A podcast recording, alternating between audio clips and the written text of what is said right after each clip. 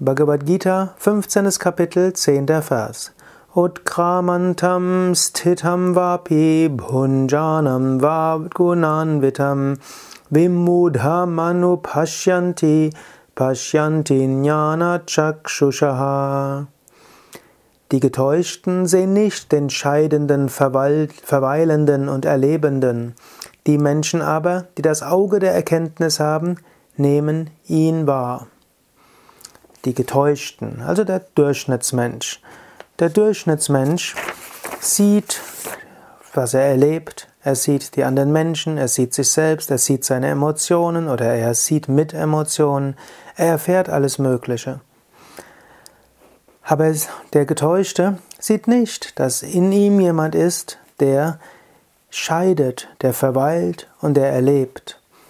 Wer erlebt, wer scheidet, wer verweilt? In den vorigen Phasen hat Krishna das gesagt. Gott weilt in diesem Körper als du selbst. Gott erlebt diesen Körper. Gott erlebt diese Welt durch deinen Körper, deine Persönlichkeit. Und Gott scheidet schließlich auch. Und nicht nur in dir. Du hast einen lieben Menschen. Diesen lieben, diesen lieben Menschen magst du. Warum magst du ihn? Weil in ihm auch das Göttliche wohnt.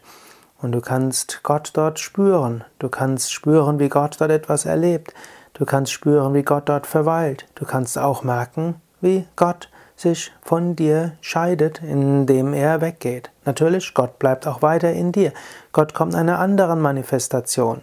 Ständig und andauernd wird Gott dir neue Erfahrungen geben. Gott manifestiert sich auf die verschiedensten Weisen, sowohl in dir, durch dich, als auch vor dir.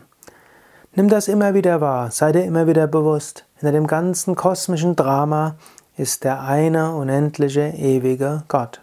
Du könntest auch sagen, das Ganze ist wie ein Puppenspiel. Ein Puppenspieler spielt den ganzen Film.